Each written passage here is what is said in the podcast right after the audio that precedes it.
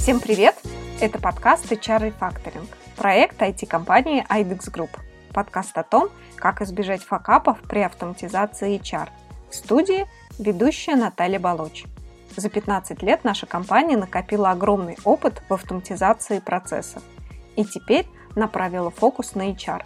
В этом подкасте мы делимся опытом и приглашаем профессионалов, с которыми обсуждаем, чего хотят работодатели и молодые соискатели, как устроены корпоративные центры, стоит ли учиться в ВУЗе, как компании переводят HR в цифру и многое другое, что волнует как соискателей, так и рекрутеров, хедхантеров и топ-менеджеров.